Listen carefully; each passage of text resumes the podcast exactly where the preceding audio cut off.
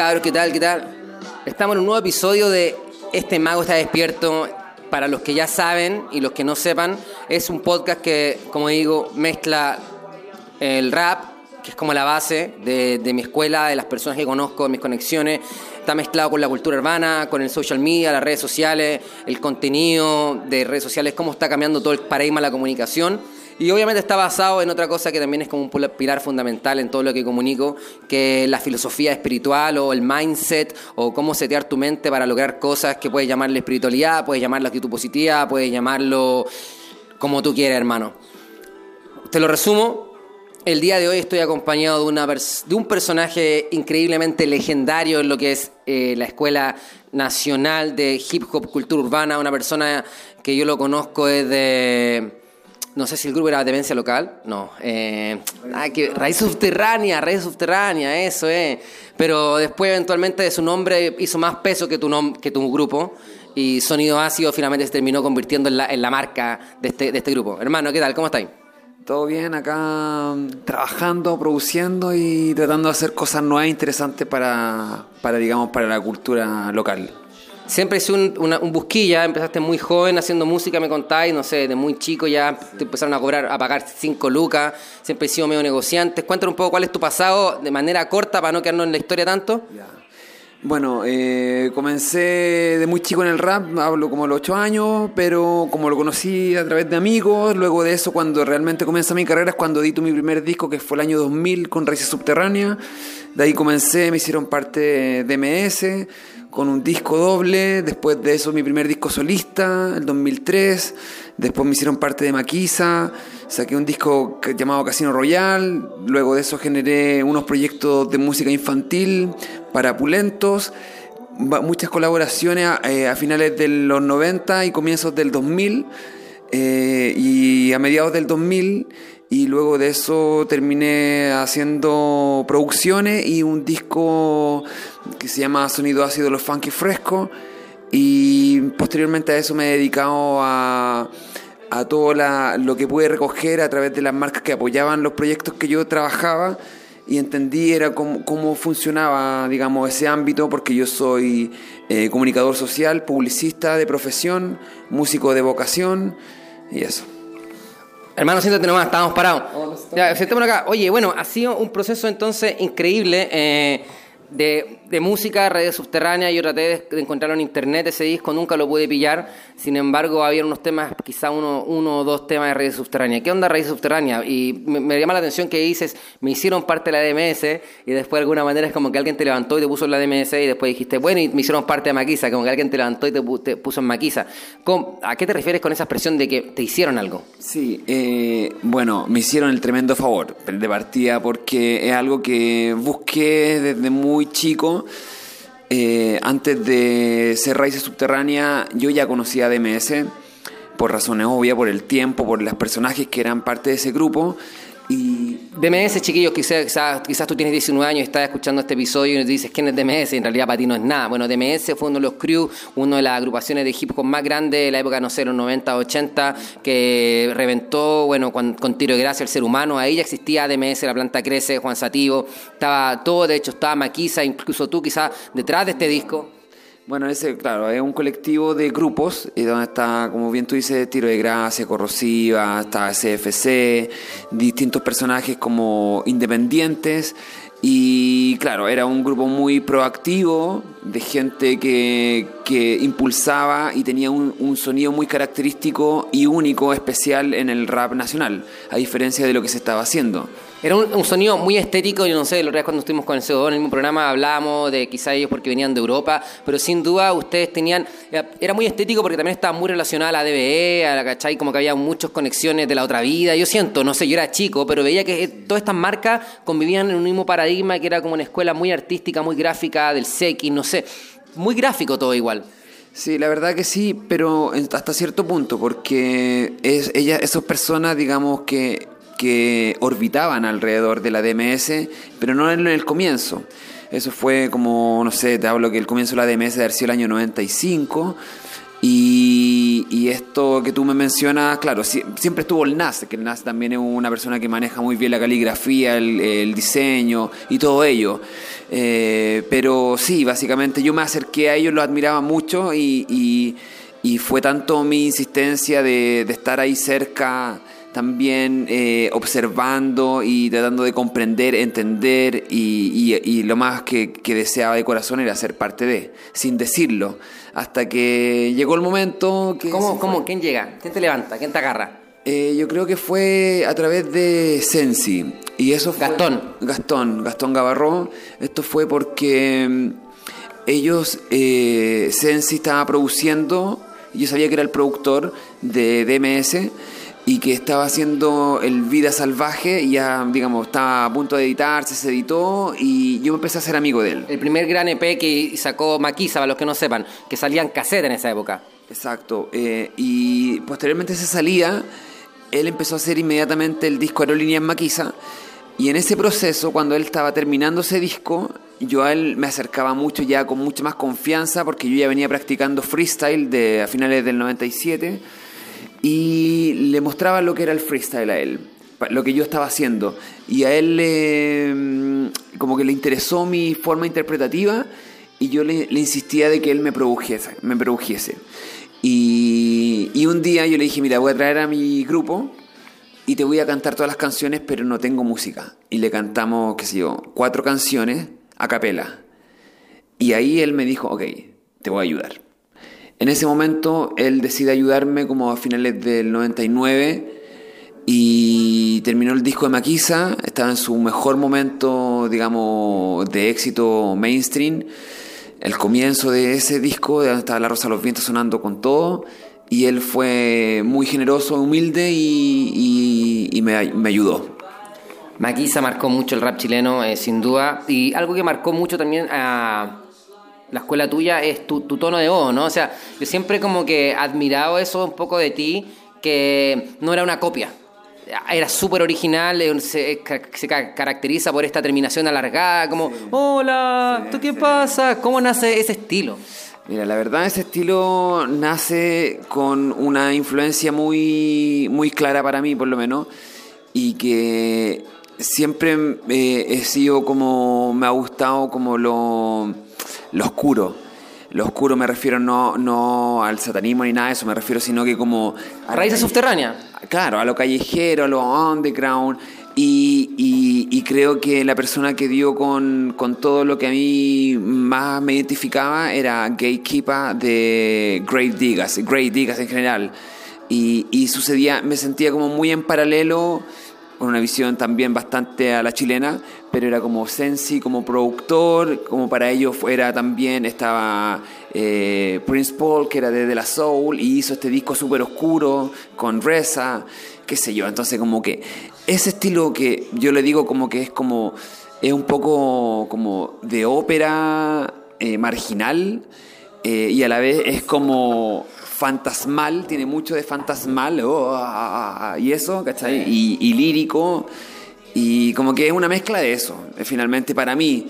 Y, claramente esa influencia de, de, sumarle todo el factor como de desquiciación y como me refiero con eso a que como que no importa cómo salga, pero necesito que me escuchen y, y generalmente en esa época mi forma interpretativa, además de ser de ese estilo, era con una proyección de voz, yo creo que un poco impactante. Si yo me hubiera visto en ese momento, me hago como un paralelo, como que es como un poco chocante por lo fuerte que se hacía, lo hacíamos con, con mi amigo, porque queríamos llamar la atención.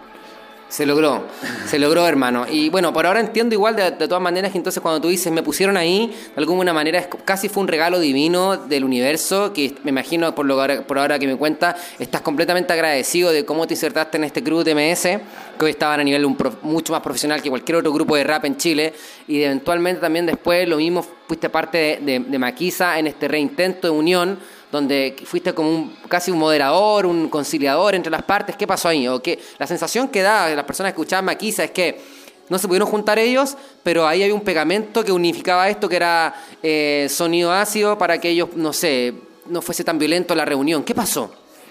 Hasta, hasta cierto punto hay, hay, cosas que mencionas que son acertadas. Eh, pero eso nace, todo, eh, digamos, esta reunión de Maquisa nace a través de un concierto que se llamó La Reunión para despedir eh, a Sensi que se iba a vivir por siempre a Canadá. Y tomaron la iniciativa, se reunieron, hicieron un concierto y, en este y luego este concierto quedaron eh, buenas vibras entre el grupo.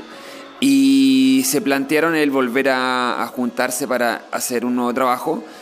Y ok, ahí aparecieron puntos eh, importantes y que son muy sabrosos, que es como, ok, nos juntamos, pero vamos a poner algunas condiciones. Y básicamente las condiciones no las puso el Seon y Gastón. Ana Tiyuk siempre ha tenido una personalidad fuerte, eh, ha sido marcada. Yo no, no, la conozco como conozco al CO, con el he compartido harto rato, eh, no la conozco como te conozco a ti, de hecho ya te conozco más a ti que a Lana, pero yo he conversado un par de veces con ella, pero siempre se ha notado que ella en este empoderamiento máximo que tiene, eh, ha puesto los puntos sobre la I en todo su proyecto y de alguna manera maquiza pasó una cuestión que era fome, porque si bien el Gastón, súper importante, su beat, su sonido, su, eh, la música que ponía, el CO2 también rapeaba súper bien en ese entonces, una revelación, pero a pesar de ello, de eso ella quizás por ser mujer, se terminó llevando como todos los flashes de este proyecto. O sea, claro, esa parte del comienzo hasta donde yo lo... Pero eventualmente, o sea, es que fue el comienzo, pero eh, obviamente esa, ese peso que tenía la terminó por decidir después cómo se iba a rearmar Maquisa. Claro, o sea, como mi experiencia ser muy cercana a eso, es que, claro, los, la mirada y los créditos se iban para Ana, que era lo esperable, porque era la única, o la era, em, digamos, de los comienzos del rap, la mujer más destacada dentro de la escena, sin desmerecer el trabajo de Corrosiva. Eh, pero era muy única, muy auténtica y, y, la gente eh, parecía raro que una niñita como que bien cantando. aparte, si bien ella tenía como rasgos indígenas, como ella mismo dice morena, ella era igual, es bonita, ¿cachai? Era una, niña morenita bonita, que era muy simple, que venía del extranjero, se, se manejaba con el francés, tenía una postura política, estaba reunida en la mejor cepa del hip hop en Chile, entonces tuvo como una estrella que la acompañó mucho tiempo y lo que te digo, finalmente se convirtió muy influyente a tal punto que Maquisa sin ella no era y terminó decidiendo que entrara y tú, entonces, según lo que me cuenta. Sí, bueno, ella tomó, tomó varias decisiones, estaba súper, era líder junto con Seo, pero claro, si Seo no estaba, no es Maquisa, si no estaba Lana, no es Maquisa. Entonces ellos dos sí quisieron estar juntos, pero las condiciones eran como que Sensi no fuese el productor de Maquisa, y, tampoco ya no tenía la necesidad de contar con DJ Squad, así que ellos dos ya no estaban, eran parte del grupo, pero sí iban a agregar un elemento que diera un, que refrescara un poco esto.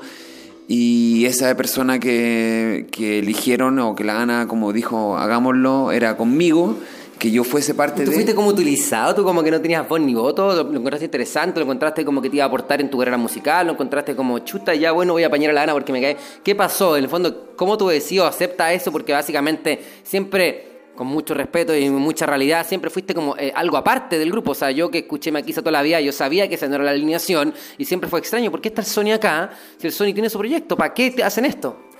Bueno, eh, lo que pasó era que, claro, no es que yo no hubiera tenido ni voz ni voto, pero eh, sí, cuando me, me, llamaron y me hicieron parte de...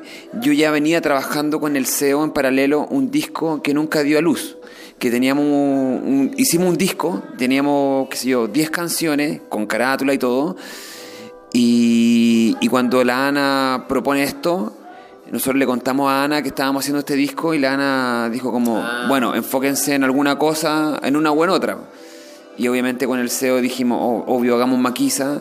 Y yo me sentí con una responsabilidad gigante porque yo eh, siempre lo admiré a, Maquisa, digamos. Y ser parte de Maquisa, cuando me lo dijeron por primera vez, era como, estoy muy feliz, pero no lo creo. ¿Por qué? Porque quizás nos vamos para la casa y no nos juntamos nunca más y nunca vamos a hacer nada. Entonces, ok, nos juntamos después, empezamos a hacer música y sacamos la primera canción, segunda, tercera, cuarta, quinta. Ok, ahora me siento Maquisa. soy parte de Maquisa, de verdad, siempre lo, lo sentía internamente, pero no podía manifestarlo hasta que fuese un hecho concreto. Entonces fue un trabajo largo, trabajamos para hacer ese disco aproximadamente casi dos años. Yo me transformé, y Ana se transformó mi mejor amiga, el CEO en mi hermano mayor. Eh, como era un círculo de hermandad muy grande, o sea, como yo tengo mucho cariño a todos ellos. Y, y claro, como, pero como una anécdota que puedo contar que para mí es como muy, muy influyente de lo que sucedió en mi carrera musical, fue que yo con 16 años eh, fui invitado a ser parte del disco Aerolínea Maquisa, a cantar en el disco. Y el disco ya estaba casi cerrado. Estaban casi todas las canciones listas. Estábamos, hablamos que tiene que ser 20 canciones. Quedaban dos canciones por cerrar y una de esas era la que me invitaron a hacer a mí. Y fui al estudio, por primera vez, fui con ropa de colegio, me la cambié ahí en el estudio, que yo me puse mi, mi ropa de civil y me, me vi enfrentado en un estudio de verdad, que nunca había pisado en uno, nunca había grabado nada, de verdad y con ingenieros, mamparas de vidrio, etcétera, cabinas, y toda la gente mirándome y diciéndome como, ya, estamos listos, esta es la música, hagamos algo ahora. Y efectivamente lo hice, grabé una canción para el disco Aerolínea en Maquisa, y yo en ese disco no aparezco porque mi canción no quedó dentro del disco. Entonces, eso fue el año 99. Yo todavía no sacaba mi primer disco y obviamente fue un era un golpe importante que no sabía cómo tomarlo en un comienzo, si era como o lo hago muy mal o tengo que ser mejor y, y tengo que demostrar a estas personas que me dejaron fuera del disco por conocimiento, claro, por tener un disco más redondito. Eh, está bien, la decisión yo la encontré muy buena y, efectivamente yo no fui parte de ese disco, siendo que grabé en ese disco, pero la vida y mi constancia hizo que cinco años después saliera un disco editado y yo ser parte de Maquisa, ya no necesitaba esa canción, hice un disco completo. Bonito, hermano. Veo que tus ojos se llenan de alegría, te brillan. Y creo que en el fondo, y, para dónde quiero que avance esta conversación, porque no quiero quedarme tanto en el pasado, porque siento que es más importante incluso que tu pasado lo que estás haciendo ahora. Y está mucho más orientado a lo que está pasando con, este podcast, el mago está despierto. Pero igual veo que eres un niño, hermano. Y, y quizás este mismo, parte gráfica, tus dibujos, tu arte, siempre he seguido mucho tu, tu niño interior. Y hasta ahora veo que te resuena, es como que tenía ahí cosas lindas. Y solamente para finalizar el tema de la música, Quiero decir nomás que una de las cosas extrañas para mí era que al escuchar el disco Casino Royal era casi escuchar Los Pulentos, porque teníamos la misma voz de los dos aquí y allá. Entonces, o sea, con mucho cariño, hermano, y mucho respeto, también fue medio desordenado para mí como espectador, porque yo decía, finalmente, escucho Los Pulentos y aquí cantamos de ciertas cosas, La leche nos deja terrible hardcore, y acá teníamos lo mismo, pues mismos personajes en la misma voz, porque no se ponían efecto ustedes para ocultar su voz. Entonces, finalmente era raro, era como, teníamos como los cabros de día haciendo como mazapán y teníamos como los cabros de noche cantando como ya cosas más profundas. ¿Cómo veis tú esa, esas instancias? Me imagino que el tiempo te da la razón y dice fue bueno porque conocí muchas personas y ahora me, sirve todo este background para todo lo que estoy haciendo ahora. Pero a nivel musical, ¿cómo lo veis tú? ¿Fue un acierto, desacierto haber sido estos dos partes de proyecto? ¿Cómo, ¿Cómo se incorpora los pulentos a, esta carrera musical de tuya y todos los cabros que estaban involucrados? Un desacierto jamás, jamás. Totalmente eh, bienvenido. A hacer música es lo mejor. O sea, de partida para mí es lo que em, ese fuego que si no lo hago se apaga y me pongo fome. Y no voy a hacerlo, ¿cachai? No me quiero volver viejo por eso. Eh, hacer Casino Royal fue una experiencia eh, hermosa porque si bien había tenido la posibilidad de trabajar en proyectos con con partners. Este proyecto era con gente muy creativa y muy distinta y me dieron eh, mucha libertad para yo tomar muchas decisiones en ese disco. Yo decidía mucho la sonoridad del proyecto, mucho los productores con que se eh, trabajaron, el ingeniero, como que me dieron harta, harta, harto poder. Y lo utilicé y traté de que fuese eh, distinto a Aerolínea en Maquisa, pero no perdiera la línea de Maquisa en el mensaje, en las letras, pero que no podía sonar igual, si ya no estaba Sensi. Y en ese momento traté de juntar a las personas que yo creía que eran las correctas, como Adonai, de Tiro de Gracia, o el DJ Who, que hoy día es muy popular. ¿Fuiste de alguna manera como un productor de, de, de, en este nuevo Maquisa también? Hasta cierto punto yo creo que si lo veo desde afuera hoy en día, sí. Claramente sí, en cuanto a deci muchas decisiones, o sea, incluía se lavaron un poco las manos los chiquillos en esta época, como que lo soltaron y dijeron, ahí que finalmente no nos vamos a meter tanto en esta producción y vamos a delegar todo esto a Sonido Ácido, que es un productor ejecutivo increíble, que él consiga los DJ, consiga los productores, nosotros solamente rapeamos. No, eso jamás tampoco. Eh, ellos jamás dejarían ese proyecto en manos de un extraño o alguien que, no sé, porque no apreciara tanto como ellos, que yo sí lo hacía igual de todos modos, pero... Eh, no, no fue así. Ellos como que confiaban en mi criterio, pero ellos también tomaban decisiones y, ellos también en ese momento estaban surgiendo distintas cosas. La Ana justo quedó embarazada. Eh, en ese proceso de la creación del disco, cuando grabamos el disco, en vez de irnos al estudio, lo grabamos en su departamento, toda la plata la invertimos en máquina y la llevamos hacia el departamento, grabamos todo Casino Royal en una habitación de un departamento, eh, claro, con DJ Rafi y las mejores máquinas, etcétera, pero nunca se perdió esa esencia y jamás me dieron esa libertad tan grande ni tampoco ellos fueron despreocupados. Jamás. Pero tú elegiste entonces Adonai, ¿a qué te refieres con que tú elegiste? Como que pudiste... claro, yo elegí mucha gente y decía como, ok, eh, no sé, hagamos, llevémoslo hacia este lado, esta música me parece que es la indicada y yo les daba un pool de opciones como, ¿qué les parece estas sonoridades? O sea, igual fuiste como un producto. Sí, sí, o sea, sí, lo, hasta cierto punto sí, como te digo, pero... Y tomaba esas decisiones, llevaba música, qué sé yo, de distintos amigos y les presentaba. Y, ok, avanzábamos por ahí, la mejorábamos y todo.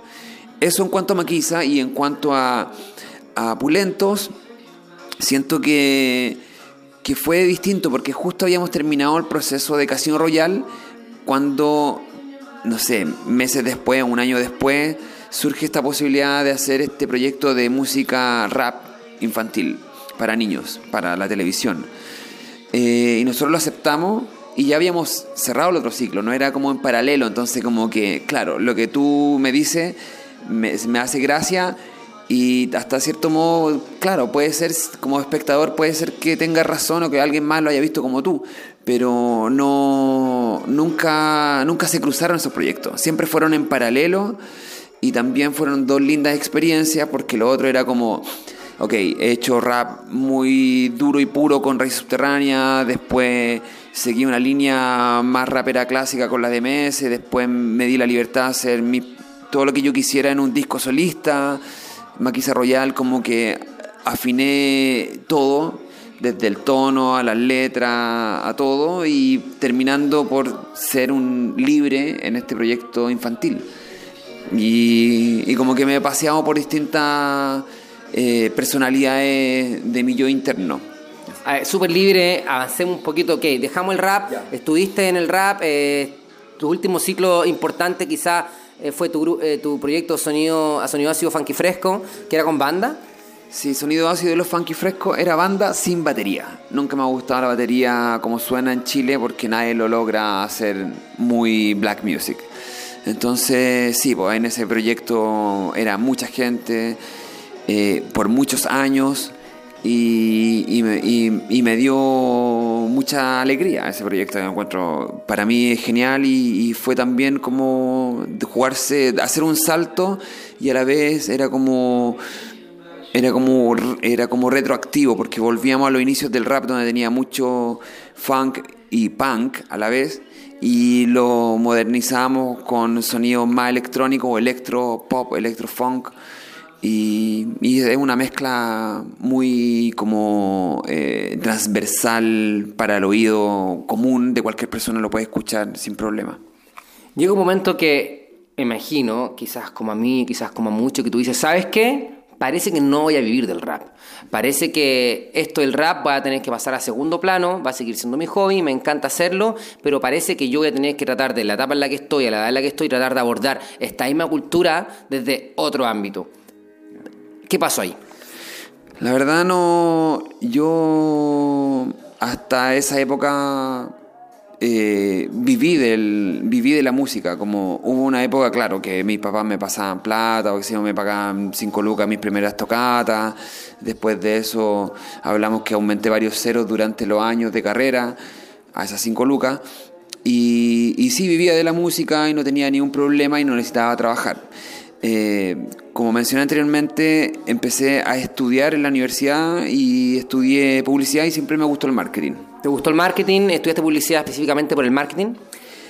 Estudié publicidad básicamente porque lo que yo quería hacer era hacer eh, audiovisual y la única carrera, la única universidad que lo daba era la UNIAC y era 100 mil pesos más caro que la universidad que yo estudié, que ya era cara en esa época. Estamos hablando que costaba la unidad 350 lucas y donde estudié costaba 200 lucas. Yo estudié en la Universidad Diego Portales, publicidad, la escuela de publicidad. Y bueno, ahí me gustó el marketing porque sentía que estudiar creatividad era absurdo, porque creativos somos todos. Eh, y no necesitaba eso, entonces quería desarrollar otra beta. Y lo terminé, y cuando terminé de estudiar, eh, y como se, me acercaban las marcas ya por estos proyectos que eran reconocidos, más populares, eh, la gente me llamó para hacer, me empezaron a llamar para hacer asesorías acerca del rap. La cultura hip hop, el rap, eh, te dio conocer personas, lazos, vínculos, y cuando después lo mezclaste con el marketing, sucedió una magia, una especie de, de truco que lo visualizaste como cuando tenías esa estrategia anteriormente, sabías que iba a pasar o sea, esa, lo que tú dices, sí, lo busqué. Cuando estaba en la universidad y estaba, saliendo, estaba con estos proyectos bien populares, eh, tuve mucho tiempo la intención de, de hacer eh, como una productora y escribía, le escribía a las marcas con, con mucha patudez y también muy ingenuo pensando que me iban a decir como, ok, preséntanos este proyecto, ¿qué te parece? O, o cuéntanos o te damos este espacio para que nos venga a contar qué quiere decirnos. Y así lo intenté con muchas marcas durante un largo tiempo, me puedo decirte un año, y nunca me pescaron, nunca. Eh, y lo cual me sentía como un poco eh, así en, el aire, como que no tenía nada que respaldara lo que yo quería hacer, mis intenciones, versus estas marcas que decían como, ok, pero te voy a no te puedo pasar esta plata, no te conozco, no tenéis nada, entonces no funciona así. Y afortunadamente otras marcas que empezaron a apoyarme tuvieron la necesidad de hacer eventos y ahí me empezaron a decir como, ok, eh, ¿tú estudiaste publicidad? Sí. Ah, pero tú sabías harto de esto, sí, de, este tipo de música o de este tipo, sí. ¿Qué marca estamos hablando específicamente? En ese momento, ponte tú, esta precisa marca que se me acercó fue Red Bull hace 11 años atrás. Red Bull ha sido increíble. La gente la puede criticar, la puede no decir no sé qué, pero finalmente ha sido un gran pilar en la cultura urbana de Chile desde que empezó con el tema de las batallas de gallo, ahora lo que están haciendo ustedes con los 30 años. Es una marca que finalmente eh, ha apostado por el contenido antes que el contenido se, hubiese, se volviese tan importante, antes que las activaciones fuesen como tal lo que hay que hacer. Eh, Red Bull siempre lo tuvo bien clara y siempre como que estuvo cercana a la cultura urbana, ¿no? Sí, mira, en ese momento se me acercó una chica que manejaba la marca en la parte de marketing y cultura, Loreto Gómez, y me dice, oye Sony, queremos hacer este evento, queremos hacer un evento de rap, y que se ha hecho en otros lugares del mundo, y me gustaría que tú nos asesores, lo desarrolles, vea, nos plantees ideas, qué sé yo. Y yo dije, ok, ¿cómo se llama el evento? Me dijo Batalla de Gallos. Y dije, ya, ok, yo lo hago. Yo, yo lo organizo, yo hago el primer Batalla de Gallos de Chile. Y lo hice. Y lo hice. ¿Fue el que estuvo en. en ahí en el galpón? No, este Batalla de Gallo, el primer Batalla de Gallo se hizo en, un bar chiquitito que se llama Onasiu. En el Onasiu, ¿verdad? Después fue el otro. Después fue en Valparaíso, en el Huevo, y después ya fueron ¿Siempre estuviste tú desarrollándolo detrás? Yo estuve tres años. Los primeros tres años yo fui. El primer año lo hice completo puse desde, busqué los lugares, eh, eh, busqué los raperos, los que participaban, qué sé yo, los jueces, los DJs, eh, como todo, hice la curatoría completa y también propuse, qué sé yo, el host, etcétera, y después de eso me, me siguieron pidiendo hacer cosas con ellos y me pidieron que trabajara para Red Bull. Y trabajé un año en Red Bull. Contratado. Contratado. ¿En qué cargo? Eh, marketing y publicidad. Eh, eh, transversal, no solamente relacionado al hip hop. No, no, en cultura. Cultura y cultura es eh, muy amplio. Hablo de arte, qué sé yo, de todo, danza, etc. Y me llamaron y trabajé un año y me retiré de Red Bull, me fui porque era más importante la música para mí y me fui porque estaba... seguía Todavía la música era más importante. Sí. Hubo un momento que no fue tan importante la música. No, siempre fue importante y en Pero ese... en la actualidad no es lo más importante. Sí lo es, pero no lo desarrollo como lo más importante. Eh, para mí es muy importante la música, eh, es demasiado importante. eh, en todo sentido, como que no vivo sin ella. No puedo hacer nada sin, o sea, no, no me puedo ni bañar sin música, la verdad. Que tengo que poner aunque sea el teléfono para que suene y escuchar algo en el auto, etcétera, trabajando. Me dicen, pero ¿cómo que te concentráis? Baja la, baja la música que no puedo leer. Como, es que yo no puedo leer sin la música. Entonces, como, Sí, es fundamental, pero de alguna manera el tiempo de hora, el hustle, el trabajo, el desarrollo como intenso en, en buscar algo, dejó de ser la música. Hay que ser sincero en eso. Obviamente la disfrutáis, está todo el día acompañándote como a mí, No. pero en algún momento yo tomé la decisión de no dedicarme a la música y dedicarme a levantar mi emprendimiento, mi estudio. Obvio, y pasó el tiempo de eso, de me fui de Red Bull, lancé mi proyecto, mi último proyecto en ese momento, lo toqué mucho tiempo y llegó un momento, como seguía viviendo de la música sin problema, que me sobraba tiempo en el día. Y, y Pedro Piedra se me acerca y le recomienda a- al director de un sello discográfico que yo trabajo marketing y tengo buenas relaciones y, buenas ideas con marcas y artistas y etcétera. ¿Qué sello discográfico fue? Y entré a trabajar eh, y trabajé marketing y publicidad en el sello Quema su cabeza. Un sello súper importante de la música chilena, detrás de Jepe y no sé qué otro grupo de artistas. a Fernando Milagro, Javier Amena, Hace Falso, una camada muy importante del indie rock y tuve la posibilidad de que justo en el momento que se estaba aprendiendo esa llamita, entrar y ayudar a potenciar eh, humildemente el desarrollo artístico de algunos de los chicos y todo eso. ¿Cuál ha sido tu aporte que te ha, te ha abierto como las puertas o la confianza de la gente que está que viene quizás más del área de los negocios, quizás más comerciales, que viene quizás más docto de la universidad, quizás más lejano de la cultura? ¿Cuál sientes tú que ha sido tu aporte que la- básicamente las personas después terminan por abrir sus brazos y decir, ¿sabéis que confiemos en este tipo porque este tipo sabe?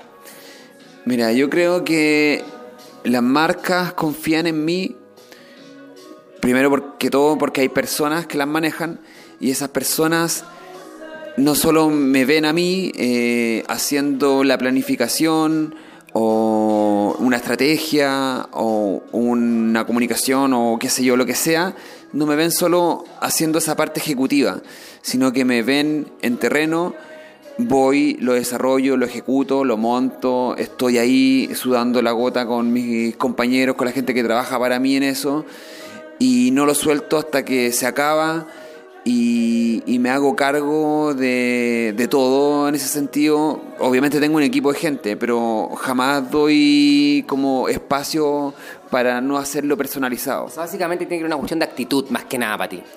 Yo creo que eso es exactamente lo que lo define y, y es lo que le gusta a, digamos así como en el término marquetero al cliente, como que no me gusta verlo así, pero sí, efectivamente eso. Pero sí, a ellos le confían en mí porque me dicen como, tenemos un proyecto fulminante, tenemos que hacerlo, no sé, en tres días, ¿cómo lo solucionamos?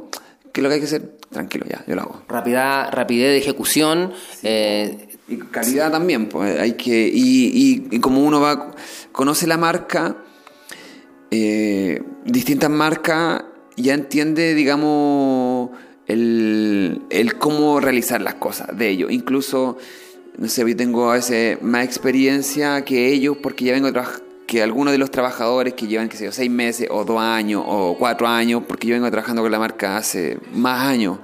Entonces ya entiendo eso y me dan esas confianzas. O sea, tanta que me dicen como, tenemos este zapato, de fútbol, ¿qué se te ocurre hacer?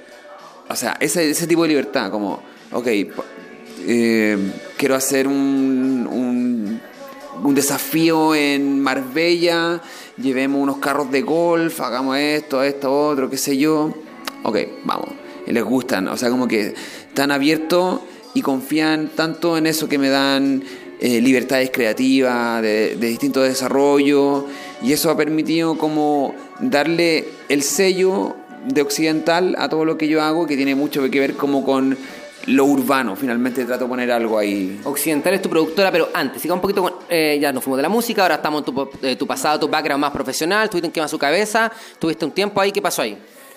Trabajé dos años ahí eh, y trabajaba, como te digo, no tenía necesidad de ganar mucha plata ni nada, porque lo, lo compatibilizaba con otros sueldos que tenía de DJ set, o de hacer un live act. El jazo de esta expresión gringa de, trabajar y darle nomás, siempre te ha acompañado, siempre he sido súper movido, ¿no? Eh, eh, DJ set, grupo, eh, por ahí, por allá. ¿Cuánto hay de hacer? Onda? ¿Y cuál es el truco de eso? ¿Es decidir? Porque las personas no empiezan y dudan, lo tuyo siempre te he tirado a la piscina. ¿Cómo ha sido esto? Sí, la verdad es que no tengo un background monetario familiar ni nada que como que me ayude a a, capitalizar todos mis proyectos, pero sí tengo un background familiar de esfuerzo. Mi mamá te contaba a ti que mi mamá es manicurista, eh, depiladora, tiene un, un, local sencillo. Mi papá es un trabajador, un soldador al arco. Independiente igual, eh, cabe, o sea, gente, tenéis dos, una, una mezcla súper importante, porque tienes la mezcla del esfuerzo, que muchas personas no lo tienen porque le han dado todo en bandeja, y dos, tienes la escuela del emprendimiento personal y la marca personal. Y siento que finalmente en un mundo como Internet está actualmente, con los contactos que están eh, existen ahora, la facilidad de mandar un DM, etcétera, es una muy buena mezcla porque tienes esfuerzo, tienes hambre por hacer cosas y al mismo tiempo tienes la decisión para emprender y ser tu propio jefe también. O sea, a pesar de que parezca como hoy difícil, al mismo tiempo quizás al contrario, quizás fue una gran posibilidad que la vida te entregó. Sí, o sea, yo estoy muy agradecido de, ver eso en mis, en mis padres, entonces como que eso está incorporado en mi ADN de, no sé, ellos trabajan, mi papá que se yo de los seis, mi mamá de los ocho eh, años, ¿cachai? O sea, no tuvieron tiempo ni posibilidad de estudiar, pero sí de trabajar y lo han hecho toda su vida. Y eso... Gran ejemplo. Lo traigo conmigo, entonces como eh, duermo poco, lo hago con ganas me, y, lo, y lo gozo porque finalmente hago los proyectos que yo planteo y eso me, me quita mi propio tiempo y, yo me meto o me, me, embarco en proyectos que son a veces muy complejos, pero voy sin miedo y con muchas ganas de hacer lo mejor posible te quema su cabeza, te va a decir que te quema su cabeza y te empiezas como a dirigir en lo que es occidental, que es tu productora. Eh, ¿En qué momento te convertiste en un hombre de negocios? ¿O cómo te, cómo te convierte en un hombre de negocio? Eh, bueno, todo tiene que ver con eh, que me. Todo lo que. Mi relación con Maquisa, con Pulentos, con mis proyectos personales, musicales, me empezaron a generar nexos con marcas y a entender las marcas. Después de eso tuve como eh, esta posibilidad muy linda de trabajar en Quema Su Cabeza, manejar el marketing y, y, antes, como te mencionaba, si mandaba correo a estas marcas cuando quería hacer una empresa y ni me lo respondían o me respondían como con una...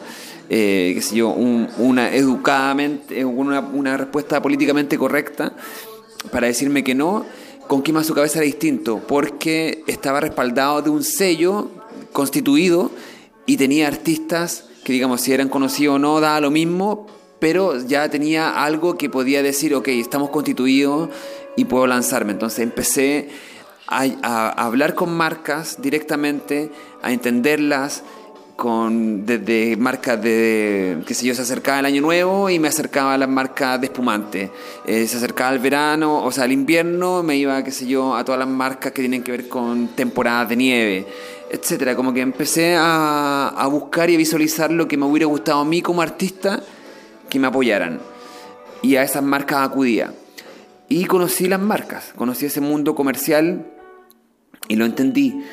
Y llegó el momento en que me, toda esa experiencia me la pude, me, llegó el momento en que quedó embarazada Macarena, mi mujer, y nació mi hijo y, y a la gente que a su cabeza le dije, ok, muchas gracias por todo, llegó el momento, me voy, no sé qué voy a hacer. Pero tengo que ser Lucas. Pero tengo que hacer esas lucas que yo no necesitaba antes, que la hacía como por placer y porque me sobraba un poco de tiempo ahora sí son una, necesidad vital y tengo que generar más, no solo con la música, mi DJ set, etcétera. Tengo que hacer plata de verdad. Y en ese momento le di la mano a la gente que a su cabeza y me retiré. Y ahí sucedió el cambio importante. La necesidad, el nacimiento de tu hijo fue clave entonces. Fue un, un motor, digamos, y que impulsó todo esto también pero no es solo eso, sino que era el momento que tenía que pasar y en esa instancia lo que sucedió es que me fui del sello discográfico y como te decía anteriormente, eh, las marcas no son no se manejan por sí solas, las manejan las personas y esas personas confían en otras personas. Y yo me fui y una marca muy grande me dijo, ok, yo no puedo trabajar con, con ellos, con quema su cabeza, si no estás tú. Y dije, pero hay otra persona, qué sé yo. Y me dijeron, y, te sentís capacitado de hacer, hacerlo tú. Y se repitió la historia que al comienzo contaba también. A lo mismo con Red Bull, que llegó un momento y me dijeron como, tú te sientes capacitado de hacerme esto, qué sé yo. Finalmente yo siento que es como, es como jugar a largo plazo, eh, sin saberlo, al ser una persona que ha seguido un poco tu, tu instinto, tu vocación, tu, propio como mundo interior eh, termina pagando dividendo a largo plazo, ¿no? Como que de repente, eh, de repente uno tiene decisiones más a corto plazo por las lucas inmediatas y tomar decisiones rápidas y finalmente no pasa nada, pero finalmente, en este caso, en el tuyo particular, eh, la espera te da ese presentimiento, esa, esa saber que es mejor con paciencia.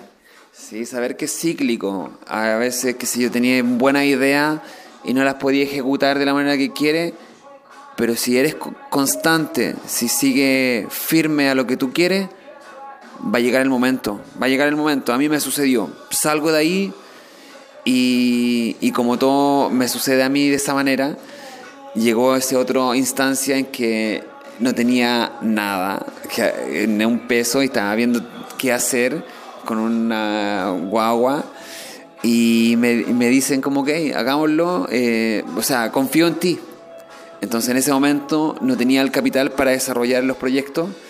Le pedí plata a mi mujer, le pedí plata a mis papás, al banco, a todos. Y empecé, hice esta primera producción, confiaron, funcionó bien. Y comencé a hacer todas las producciones. El cliente, la marca se quedó conmigo. Yo me tuve que constituir. En ese momento, digamos, hice una extensión solamente de mi boleta. Entonces seguía siendo yo mismo con factura y empecé a trabajar con ellos y, y las otras marcas que también habían trabajado conmigo en este en Quema su cabeza. Se enteraron de que estaba ya emprendiendo en este negocio. Sí, y me empezaron a decir como, oye... Hay tenido facilidad entonces, o sea, no más que facilidad, hay tenido cercanía, eh, la gente te ha buscado. Es lo que te decía antes. El destino. Eh, es una del destino, pero lo busco y por otro lado te digo como ellos me ven todo el tiempo, entonces como que no es como voy a llamar a Occidental, oye, tengo este proyecto, un mail, y yo mando el otro mail, aquí está, ya, y, se, y mando a gente a ejecutarlo. Eso no sucede. Eso nunca sucede en mi caso. Como, ok, eh, te llamo, juntémonos, veámoslo. Eh... ¿Cuál es tu técnica entonces? A ver, dale. Ya empieza, empiezas, pero empieza a soltar un poco las pepitas de oro para todos los cabros que quizás tienen 20 años, están en el rap, van a estudiar diseño gráfico, no saben qué hacer de verdad y les encantaría y, de repente dicen, no, es que siento que no quiero meterme en el diseño porque veo que nunca voy a poder lograr eh, desarrollarme más o ganar plata y si bien ahora tú tienes una productora, tienes una razón social, tienes llegando una camioneta que da lo mismo lo que sea, pero pues, estáis cómodo, ¿cachai? Tenías este edificio, esta oficina, estáis súper como activo y estáis en tu mejor momento, o sea... ¿Cuáles son esas pepitas de oro que nos va a regalar el día de hoy de consejos para que la gente de verdad diga, la cago que este me motivó, es un gran ejemplo y voy a seguir yo con mis planes?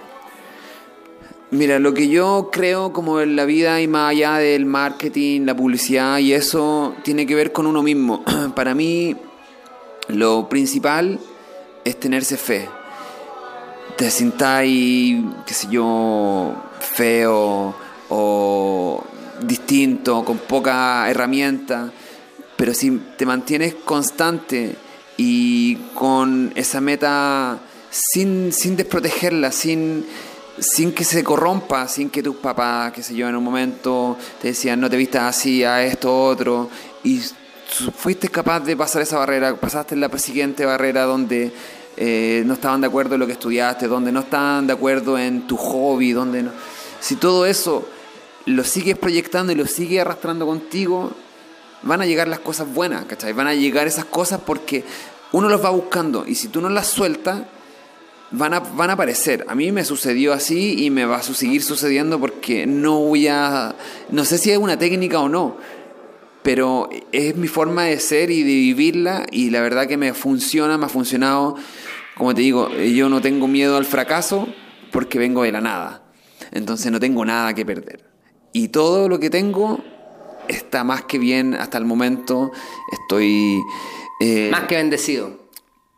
Bendecido por la energía de una conciencia fuerte. Hay que estar ahí, como te digo, no hay que corromperse y hay que seguir, por más que eh, sea poco eh, valorado en un momento algo que haces o que sea eh, no reconocido o no apreciado o, que pase desapercibido. O sea, tiene que, si tú sigues y te mantienes firme, como me ha sucedido a mí, yo sé que eso la gente lo va a apreciar en algún momento, o por lo menos yo voy a quedar con esa sensación de que sí logré que se revirtiera esa situación. El truco está en no rendirse y ser paciente y ser fiel un poco entonces a lo que nace de tu interior, ser fiel a ti mismo totalmente leal a uno mismo. Jurarse la lealtad a, a tus deseos de infancia. Por mucho que tu flow sea distinto a todos los demás, había que ser honesto. había que ser muy, muy fiel a lo que uno es y mantenerse firme en eso, reconocer como esa humildad, como sentirse como orgulloso de quién es, de que venga, de quién es tu papá, de, de que de todo lo que hay hecho, de tu historia y eso te hace más fuerte al final, porque te hace más honesto, más auténtico y, y, va, y vaya a cambiar como el, destino a, lo que te venía preparado, eh, digamos, el contexto donde naciste, donde quedaste. Podéis cambiarlo todo si eres capaz de, de llevar como esa bandera en alto. Son increíbles palabras, siento que más que resuelto lo que yo quería venir a buscar el oro dentro de ti en este ratito lo diste todo. Actualmente, ¿en qué está ahí? ¿Qué es Occidental? Para que la gente sepa un poco de qué se trata tu negocio. Occidental es una productora que trabaja con muy pocas marcas. Estas marcas con las que trabajo generalmente, donde soy el director, estoy a cargo de eso, eh, y mm, trabajo con marcas que eh, mi desarrollo está en la beta cultural y deportiva. Eso es como mi fuerte. Y, a todos ellos les trato de, hacer un giro a las propuestas que tienen y siempre tratar de incluir eh, un poquito de, mi esencia en eso. Y esa esencia se, se demuestra en en la forma del desarrollo de una activación o de un mensaje, etcétera, o cómo llevar a cabo un evento. Y eso, es aplicarle un giro que lo hace auténtico y lo hace cercano a mí mismo, a mi, a mi sello de occidental que todos lo comparten por lo menos en este equipo de trabajo. La gente, ¿dónde puede conocer? ¿Dónde puede seguir? ¿Existen redes sociales de Occidental? ¿Cuáles son tus redes sociales? ¿Cómo la gente puede contactar? ¿Cómo pueden enviarte un correo? Cuéntanos un poco cuáles son tus maneras de alcanzarte. Claro, o sea, eso es súper sencilla. O sea, está las plataformas digitales como Occidental. Occidental produce también, pueden pillarlo en distintas plataformas. Y, y digamos, como sonido ácido también me pueden encontrar en todas esas partes. Y mi teléfono es el mismo hace 25 años, no lo cambio, no tengo nada que, que cambiar y están ahí todos esos contactos si alguien quiere escribir, juntarse, hablar, presentar proyectos y si diseñadores, etcétera, si tienen buena idea, podemos trabajar en conjunto, no hay problema. Buenísimo. Hermano, llevamos 50 minutos conversando, quizás ni siquiera te has dado cuenta, pasa súper rápido porque es súper... Porque falta tiempo para conversar todas las cosas que podríamos conversar, pero quiero un poco concluir eh, tu visión respecto o, eh, en la actualidad, este movimiento cultura de hip hop que ahora se transforma en la cultura urbana del mundo entero, y así lo veo yo, así lo entiendo, ¿en, qué etapa ves que está en Chile y para dónde crees que va y cómo debería ser un poco, cómo lo deberíamos abordar? Justo ahora que tú estás organizando también este evento, 30 años el hip hop en Chile, eh, una visión eh, amplia o, bueno, como tú quieras en realidad, de lo, que, de lo que importa a mí. ¿Qué pasa con, con, la cultura urbana del rapero chileno que siento que nunca haya estado mejor momento para decir, sabéis que soy rapero? En, eventualmente cuando yo empecé con mi estudio y llegaba a la agencia de publicidad a mostrar mi trabajo y como que trataba de esconderlo un poco porque quería darle como un matiz profesional, pero finalmente llegaba a los lugares y siempre cuento que de repente los caros me pedían una foto, me pedían un autógrafo, hermano, como a tu disco. Me di cuenta que finalmente, en vez de ocultarlo, tenía que sacarle provecho porque estaba ahí mismo una gran variedad de contacto, de marketear, de ¿Cuál es, tu visión? Mira, yo creo que el hip hop en este momento, eh, como rap, no sé si está en el mejor momento, pero mm, porque hace, no sé, cinco años atrás, creo que sí tenía eso, que lo hacía muy auténtico, lo hacía muy distinto y era como se estaba proyectando y la gente lo estaba aceptando, donde se estaban llenando por primera vez locales gigantes con solo artistas chilenos. Eh, creo que ahora está en una etapa de descanso, de planificación, creo que están todos los productores viendo hacia dónde llevar este el rap, porque hoy en día lo más potente creo que es el trap acá. Ojo, cuando yo hablo de rap, incluyo el trap. O sea, básicamente para mí es lo mismo. O sea, la gente estricta me dice que no, para mí es lo mismo. Está hablando de la cultura urbana, los cabros que riman, los MC. Claro, yo creo que, que igual si hago esta diferenciación es como es para ser más, más específico porque creo que el trap sí está logrando algo importante. Creo que, qué sé yo, eh, Drefkila... Eh, está en su mejor momento, creo que una persona muy profesional y creo que sí va, va a hacer algo que nadie lo ha hecho en Chile. Esperemos que así sea, porque me, acuerdo que alguna vez yo tengo muy buena relación con el DREF, hablamos muy seguido, y alguna vez yo siempre dije, bueno, cuando se fue Tiro de Gracia a grabar a Nueva York, dije, esta explotó, y finalmente no pasó nada. Se llegaron, se drogaron y murió. no, yo creo que es diferente, porque además tienen al Matas Caupas, que está y era de tiro de gracia y está asesorando perfecto. Un gran colmillo que le sirve mucho a él para no perderse un poco, para saber un poco a qué se va a parar y tener a alguien que lo traiga al piso, ¿no? Exacto, por otro lado el CAS, que es un constante, ese también es un ejemplo, un ejemplo de que hay que ser leal. Total. Leal a cagar. Sí, una de las cosas que yo siempre digo el CA, hermano, el tiempo te dio la razón es una máquina, es una máquina y, Pero también hay cabros que han sido leales y no han podido adaptarse a los nuevos tiempos. O sea, no quiero decir nombres, pero cabros que siempre han estado en la chaqueta del rap estricto, rap estricto y finalmente rap estricto, rap estricto y, y tan, no van a, no sé, no o el triunfo es muy underground. Pero claro, son que su no, no tienen una proyección, pues entonces hay que flexibilizarse en el rap, hay que entender que ya no es que somos una cultura, que tenemos que conectarnos con las marcas. En Chile siempre ha estado bien como chaquetero ese tema, o sea, al otro día, por ejemplo, NFX hizo un comercial con Red Compra y la gente lo critica. Es como momento ya de parar eso. O sea, es como arcaico, ya es una visión jurásica de, de, la música. O sea, todos los artistas que ellos escucharon, que nosotros escuchamos, hicieron eso hace 20, 30 años, cuando partió el rap con Randy MC. Estamos hablando que se hizo el nexo inmediatamente con Adidas. Estamos hablando de los primeros grupos de rap. impresionante. Entonces, ¿cómo, cómo, cómo hacen eso? ¿Cómo dicen eso? Eh, yo creo que es básicamente por ignorancia e envidia. Y no hay mucho más porque es bastante sencillo ser un anónimo y basureando sin tener, no sé, yo lo veo en los trabajos que subo para distintas marcas, para los Cypher de Red Bull, ponte tú, y son unos mala onda que sí, me, pero me eso es como el- en, un papel blanco donde todo es blanco el punto negro se nota inmediatamente.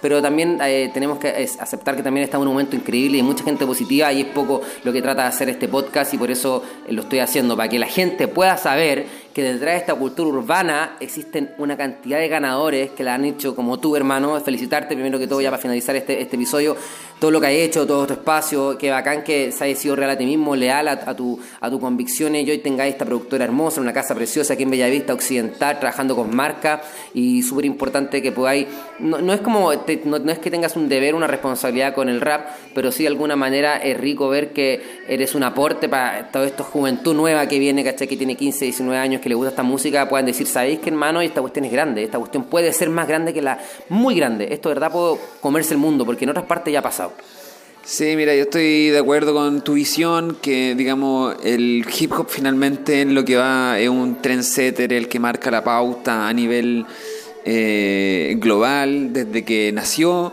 y eh, además es muy camaleónico, se adapta muy bien a cualquier tipo de época, a diferencia de otros tipos de música. El hip hop no tiene vergüenza de cambiarse la ropa y, y de seguir manteniendo su esencia abajo de eso y, y se adapta a cualquier eh, época y, va a seguir haciéndola y por eso jamás va a morir. Entonces, eh, a diferencia de los otros géneros, los miras deben mirar con mucha envidia. Como otros que ya están ahí un poco sepultados, lamentablemente. Como que amo el grunge, pero no hay ningún artista de grunge. ¿Hace cuánto? Nada. O sea, no hay ninguno, ninguno bueno. Hasta, bueno, y así, distinto. Es un, el rap, el hip hop en general, eh, es como, como me siento y como se siente mucha gente y lo trata de hacer que se va adaptando pero manteniendo esa esencia. Me siento tal cual. Hermano, muchas gracias por haber sido parte, haber aceptado de hablar una hora para este Mago está despierto. Ha sido increíble, te lo agradecemos infinitamente. ¿Algo más que compartir, algo más que decir? No, que sigan acá a Emon Skills en todas sus plataformas, que está muy entretenido el programa. Digamos que mm, espero también eh, escucharlo a ustedes, no solo que de lo que van a comentar de esto, sino que de sus visiones para también yo aprender de lo que están haciendo y eso, que nos nutramos y que nos vaya bien a todos. Eso es caro, cabrón. Muchas gracias por todo. Recuerda que lo puedes escuchar en Apple Podcast, Spotify, lo puedes escuchar en Google Podcast o directamente en anchor.fm slash monskills. Si este contenido te gusta, hermano, compártelo. Hay mucha gente que lo está escuchando. Hay muchos mensajes que me llegan y me dicen, hermano, gracias. Yo pensé que estaba perdido y me di cuenta que estaba en el mejor lugar. Porque pensaba que estaba estudiando diseño, en realidad no tenía futuro. Me di cuenta que en este momento la mejor carrera, la mejor cosa que puedes hacer es aprender a diseñar. Porque si sabes comunicar tu marca y eres constante como eras, lo has sido tú y fiel a, tu, a tus cosas, eventualmente con la paciencia y perseverancia las cosas llegan. Así es, muchas gracias a todos y nos vemos o nos escuchamos en distintas plataformas. Eso, que estén bien.